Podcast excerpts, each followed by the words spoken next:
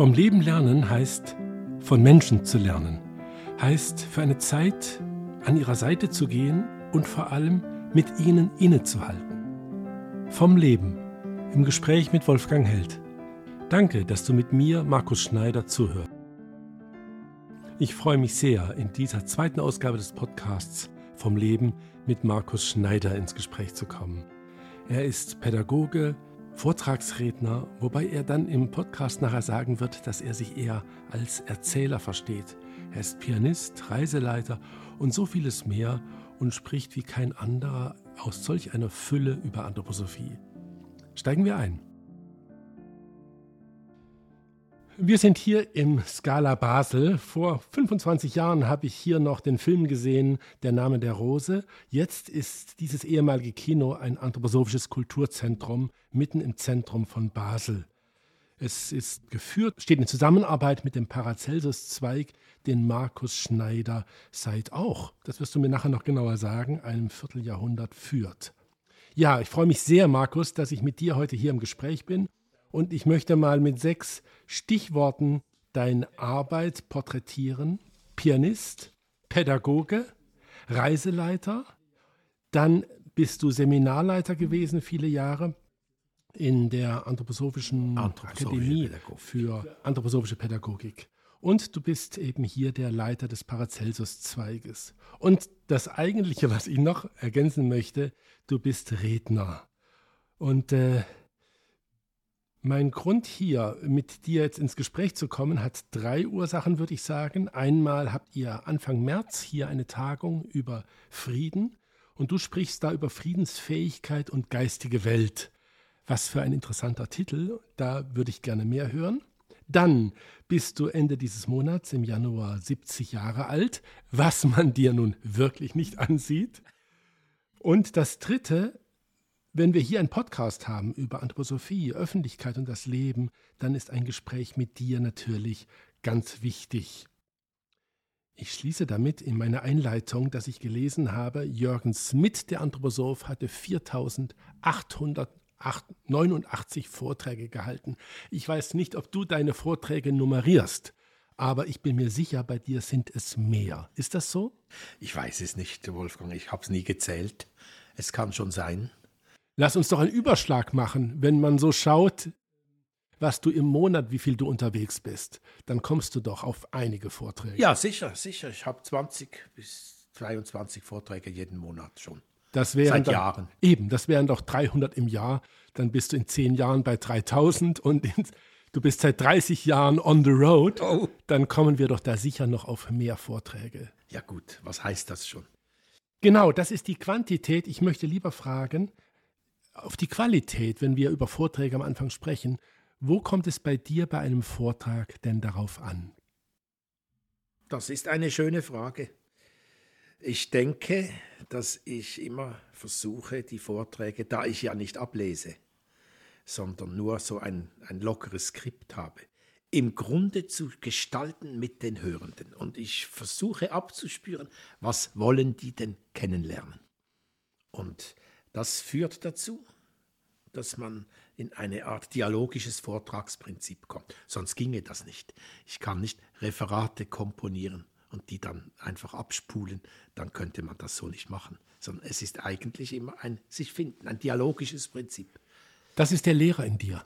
Vielleicht, ja, es ist vielleicht der Lehrer in mir, ja, kann gut sein. Manchmal sitzen ehemalige Schüler da und die sagen dann, ich komme mir vor, als wäre ich wieder in der dritten Klasse. Kürzlich habe ich einen Vortrag gehalten über Sündenfall, Eva, die Kirchenväter. Da kommt ein junger Mann zu mir und sagt, es war genauso wie es war in der dritten Klasse. Ich hatte das Gefühl, ich höre wieder die alten Geschichten. Herrlich.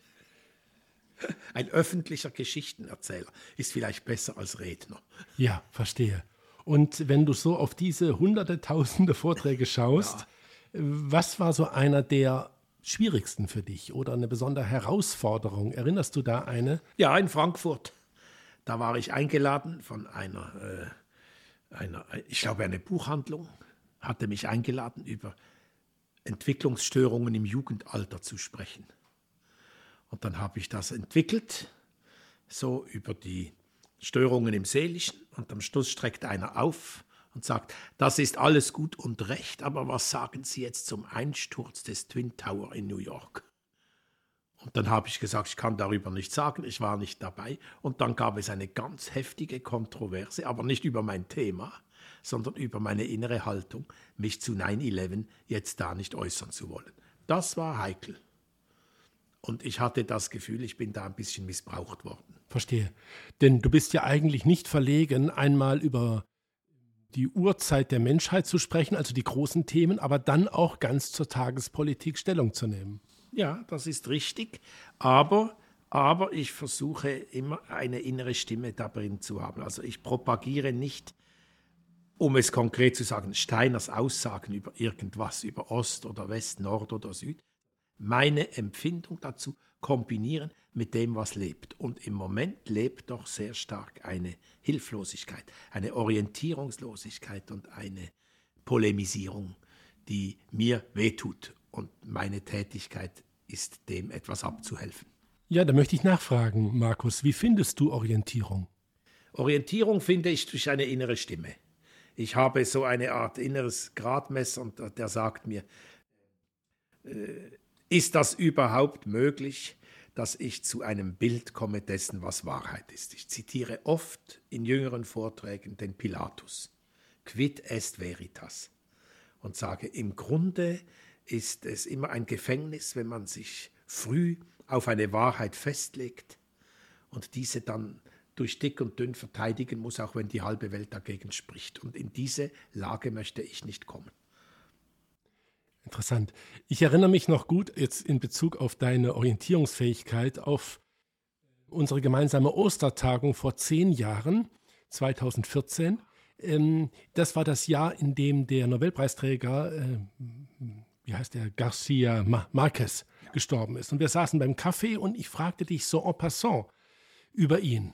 Und du hast direkt seine zwei Hauptwerke 100 ähm, Jahre Einsamkeit und die Liebe in, in Zeiten der Cholera zitiert und ich konnte mitschreiben und ich hatte gerade einen Artikel dann für unsere Zeitschrift Das Goetheanum parat.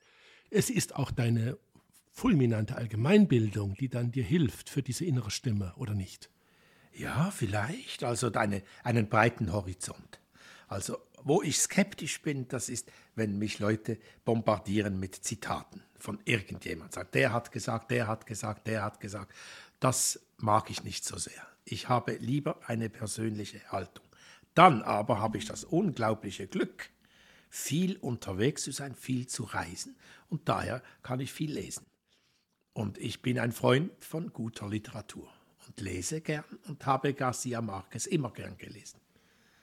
So wie ich jetzt den Handke lese, den neuen Handke, und den kürzlich zitiert habe mit dem Erfolg, dass nachher sechs Menschen da hingehen und den gerade kaufen, das neue Buch. Die, die Ballade vom letzten Gast. Ah, ja. Weil mich so fasziniert, dass dieser Handke einerseits so provokativ schreibt, dass man seitenweise den Eindruck hat, ich weiß gar nicht, worum es hier geht. Dann aber plötzlich Dinge aufblitzen. Äh, plötzlich kommt der Jünger vor an der Brust des Herrn oder plötzlich bringt er eine Pfingstrunde, die da jeder in seinem Dialekt spricht, in seiner eigenen Sprache. Und ich denke immer, was ist das für ein Phänomen dieser Handke? Einerseits dem Publikum nichts zuliebe zu tun, aber auf der anderen Seite immer wieder tief christliche Motive einzubauen. Und das finde ich faszinierend. Das ist eine Stimme der Gegenwart, die, die unbedingt zählt für mich. So gibt es einige Kulturgrößen, die dich dann so eine Zeit lang begleiten oder wie muss ich mir das vorstellen? Ja, mir immer begleiten. Sie begleiten mich immer. Goloman hat einmal ein Buch geschrieben, das hieß Wir alle sind, was wir gelesen. Und so ist das. So, wenn ich spreche dialogisch, lese ich auch dialogisch. Ich lese auch dialogisch. Und wie Goethe sagt, bei einem Buch ähm, ist, ist gar nicht wichtig, dass man mit ihm übereinstimmt, sondern es ist wichtig, dass man mit ihm ins Gespräch kommt. Und damit lebt man weiter.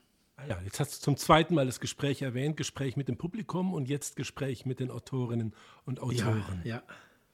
Und wenn ich nochmal zu den vielen Vorträgen zurückkomme, eben, es ist also die Vorbereitung, es ist die Bildung. Und was ist dann der Moment des Vortrages? Was überrascht dich da? Vielleicht auch über dich selbst. Ähm, nein, nicht über mich selbst. Das, das wäre mir zu gefährlich. Aber mich überrascht dann oft, dass man spürt, das, was ich mir eigentlich gedacht habe als Erwartungshaltung im Publikum, findet hier nicht statt. Und dann ist die Überraschung herauszuspüren, das sieht man an den Blicken, an den Gesten, an allem Möglichen und auch an den Schläfern. Man sieht es sofort, wo man den Nerv nicht trifft einer Sache. Und dazu muss man aber frei sein im Inhalt, denn wenn man mit dem Inhalt zu sehr beschäftigt ist, bemerkt man das Publikum nicht mehr. Ja, die Rechnung ist manchmal knallhart. Ne? Ja, die Rechnung ist knallhart. Aber jetzt was Generelles. Du hast so auf, eindrücklich aufgezählt, ja. was da alles, was hast du alles gesagt? Pianist und Pädagogik und Reiseleiter. Alle diese Dinge habe ich nie gesucht. Das ist das Verrückte. Ich wollte ja eigentlich Korrepetitor sein am Theater. Ach was. Und das war ich auch. Und habe die Opern in den Fingern, die ich damals noch am alten Theater da mit einstudiert habe. Aber alles das, was dann gekommen ist, anthroposophische Pädagogik, Reisen, äh, Zweigleiten, eine pädagogische Hochschule mitleiten, zusammen mit Thomas Stöckli, 20 sehr schöne Jahre. Alles das habe ich nie gewollt, habe ich nie gesucht. Es ist an mich herangetreten. Das Einzige, worüber ich wirklich nicht mich äußern kann, ist, wie man eine Bewerbung schreibt, weil ich mich noch nie beworben habe für etwas. Ich habe immer nur, auch hier, eine Antwort gegeben auf Anfragen. Als ich Lehrer wurde an der Steiner Schule in Basel, war ich eigentlich Musiker. Als ich dann in den Zweig gekommen bin, war ich eigentlich Lehrer. Und als ich Reiseleiter geworden bin, war ich eigentlich Zweigverantwortlicher. Und als ich die Hochschule leitete, war ich eigentlich hauptsächlich in der, in der Schule noch tätig. Immer kamen andere Felder und ich habe mich dabei kennengelernt, was da alles rauskommt, wenn man antwortet auf das Leben. Oh ja. Wir haben ja gar nicht alle Dinge behandelt hier. Du bist auch Vater zum Beispiel. Das Vater ist ja auch nochmal eine. Ja, genau, ja, ja. Das ist auch sowas. Habe ich mir auch nicht ausgesucht, ja. aber freue mich, dass ich es bin. Ja. Noch eine Spanne möchte ich dazu nehmen äh, in der Nord-Süd-Achse. Du sprichst Italienisch, ähm, bist mit einer Italienerin verheiratet und liebst Deutschland, also die beiden Nachbarländer. Also da ist auch so eine Weite, oder? Also ich könnte auch sagen von Dante und Thomas Mann, des ja, Norden, des Süden. Durchaus, durchaus. Und ich glaube auch, dass die beiden eine innere Verwandtschaft haben. Und die habe ich auch in mir.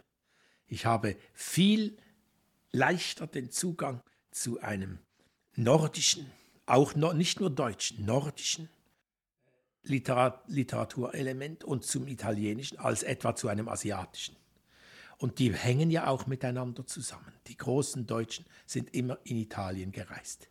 Ach, nicht nur Goethe. Ist interessant. Und der Basler, den ich sehr liebe, so mein heimlicher Überschatten, der Jakob Burckhardt, der hat ja seine Fähigkeiten erst dadurch entdeckt, dass er jahrelang in Italien gereist ist und im Grunde für die ganze deutsche nordische Hemisphäre Italien erschlossen hat.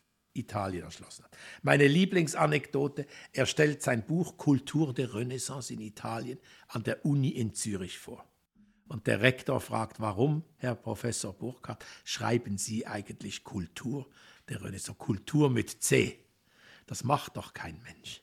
Und dann sagt Burkhardt steht auf und sagt, ja, excuse, Herr Professor, ich glaube nur in Zürich schreibt man Kultur mit K.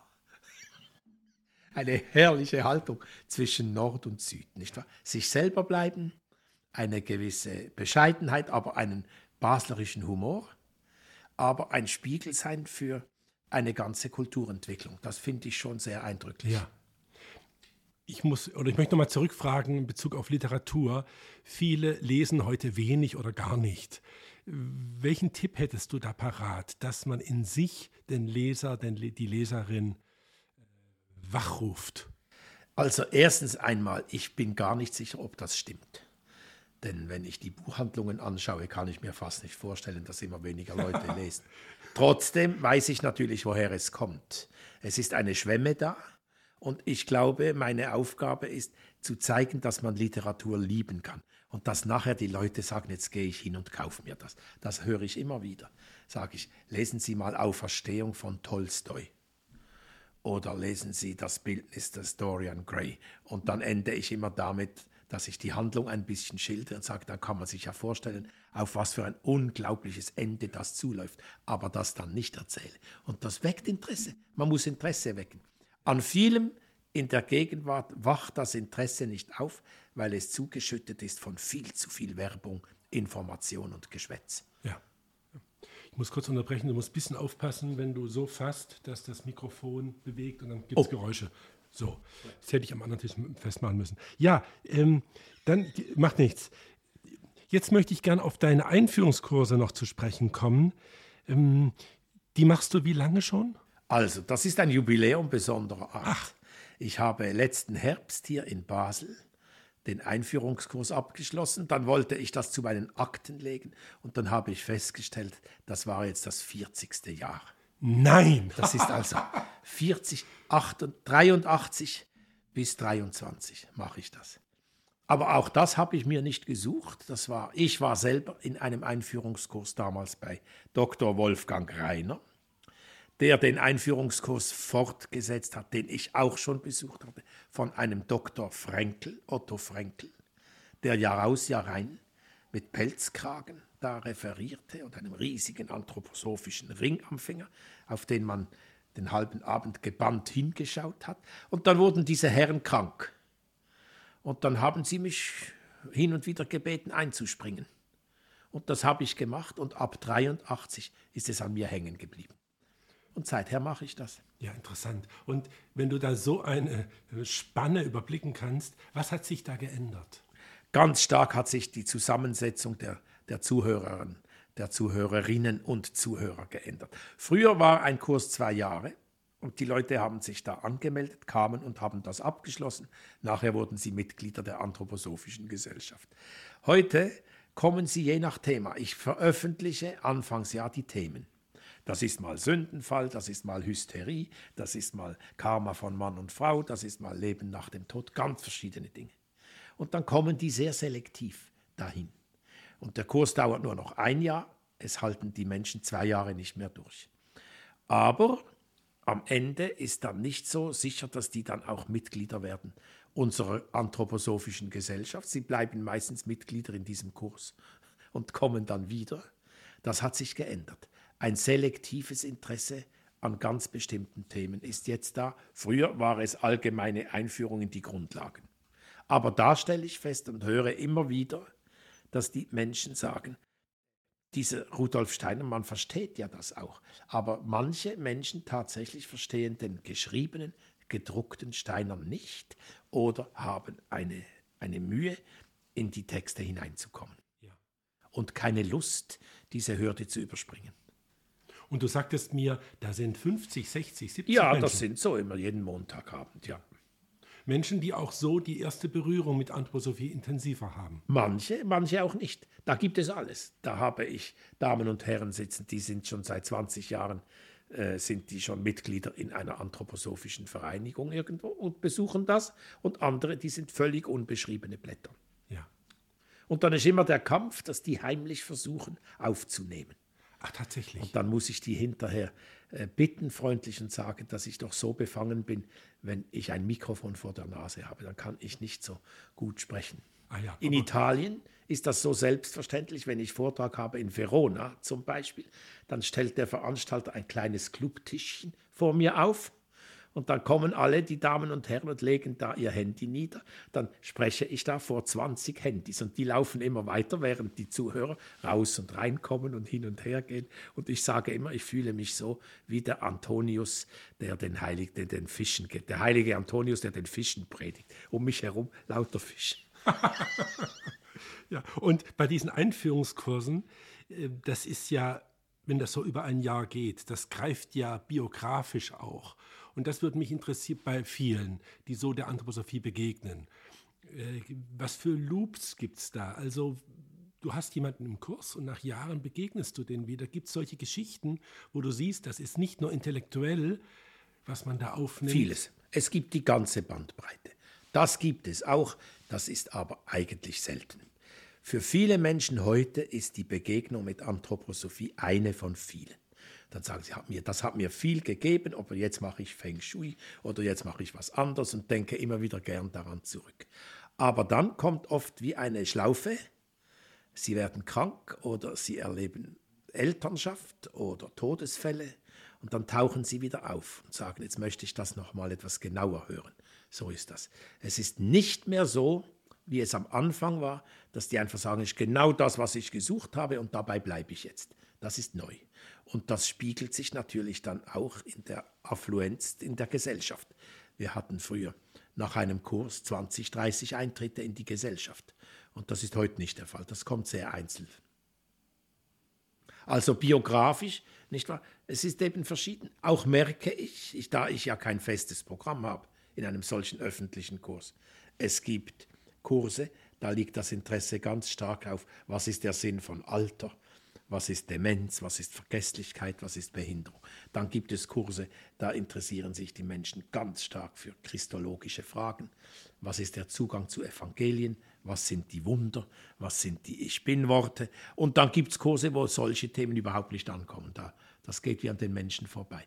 Das sind wie Gruppen, die sich formieren und die haben so ein Kerninteresse. Das muss man herausfinden. Ja, Markus, ich glaube, da haben wir jetzt so einen Bogen schon mal gespannt. Ähm, und jetzt würde mich näher interessieren, ihr habt diese, im Februar macht ihr schon mal jetzt eine Tagung über Medizin und dann im März, im ersten Wochenende März über Frieden und Friedensfähigkeit und du sprichst über Friedfertigkeit und die geistige Welt. Was ist, ist dir da das Anliegen? Worum geht es da? Also, das Anliegen, das ich habe, ist, dass man nicht Frieden durch Schuldzuweisungen bekommen kann. Ich erlebe sehr stark Menschen, die heute immer ein Feindbild ausmachen, das den Frieden verhindert. Was ich oft höre, ist sagen, die Amerikaner, die wollen das gar nicht. Die planen langfristig und über lange Zeit eine Weltherrschaft anzustreben. Und da möchte ich etwas gegensteuern, damit man mehr die Augen aufmacht für das, was wirklich läuft. Im Sinn von Silvia Sasse, die jetzt dieses sehr schöne Buch gerade herausgegeben hat über was ist eigentlich die Lüge, die entsteht, die Lüge in der Welt. Und die Friedfertigkeit, die kann nicht kommen, solange eine einzelne Seite oder ein einzelner Mensch versucht, sein Weltbild durchzusetzen. Und das ist die geistige Welt. Man muss erkennen, dass die Hingabe an die Situation oder den Umkreis in mir die Kraft weckt, mich zurückzustellen. Und daraus nur kann Frieden kommen. Und ich glaube, es ist niemandem geholfen zu sagen, das ist nur ein, UNO ist ein Debattierclub oder die, die wirklichen Mächte sieht man nicht, das sind verborgene Mächte oder die wirken hinter dem WEF oder die wirken hinter den Institutionen. Daran glaube ich dezidiert nicht. Und ich möchte die Menschen unpolemisch dahin führen, dass sie merken, sie müssen in Frieden mit sich selber kommen. Dann können sie auch Frieden in der Welt erwarten. Das wäre der Inhalt von dem Thema und dass ich feststelle, dass was jetzt läuft in den letzten 18 Jahren, doch einfach die Lebenssicherheit entzieht. Die wirtschaftliche, die finanzielle, die hypothekarische, dann die Arbeitsstellen, dann die technische und dann die Pandemie, die gesundheitliche und jetzt der Krieg, der überall aufbricht an allen Ecken der Welt. Und manche reagieren auf diese Verunsicherung indem sie dann einfach sich fixieren auf Schuldige. Es sind Schuldige, es sind okkulte Kräfte und sie untermauern das mit Steiner-Zitaten oder es sind nationale Interessen, das untermauern sie auch mit Steiner-Zitaten, obwohl Steiner vor 100 Jahren manches nicht auf dem Radar hatte, wovon heute die Welt bestimmt ist. Zum Beispiel den Aktienmarkt, zum Beispiel die ostasiatischen Interessen, zum Beispiel die Weltbedeutung des Islam. Man kann das nicht unbedingt immer gleichschalten mit der Gegenwart. Ja, vielen Dank, Markus. Ich möchte schließen mit einer Frage, die ich so ein bisschen als Motto über diesen Podcast gelegt habe, vom Leben. Der Anthroposophie ist so viel vom Leben die Rede. Du hast jetzt viel auch vom Zuhören, vielen Insignien des Lebens gesprochen. Was lernst du vom Leben? Ja, das heißt offen sein, für mich ist die Lehre des Lebens offen sein, was an mich herankommt und nicht auftreten als Missionar. Das ist die Lehre des Lebens. Und das erweckt in mir die Möglichkeit, ständig mich neu den Situationen zu stellen, wie ich hoffe, wie ich annehme. Und daher vielleicht äh, noch Veränderungen oder Verwandlungen oder Verjüngungen möglich zu halten, die vom Alter her gar nicht selbstverständlich sind. Dafür bin ich dankbar. Ich bin dankbar für mein ganzes bisheriges Leben. Vielen Dank, Markus, für das Gespräch. Ja, bitte.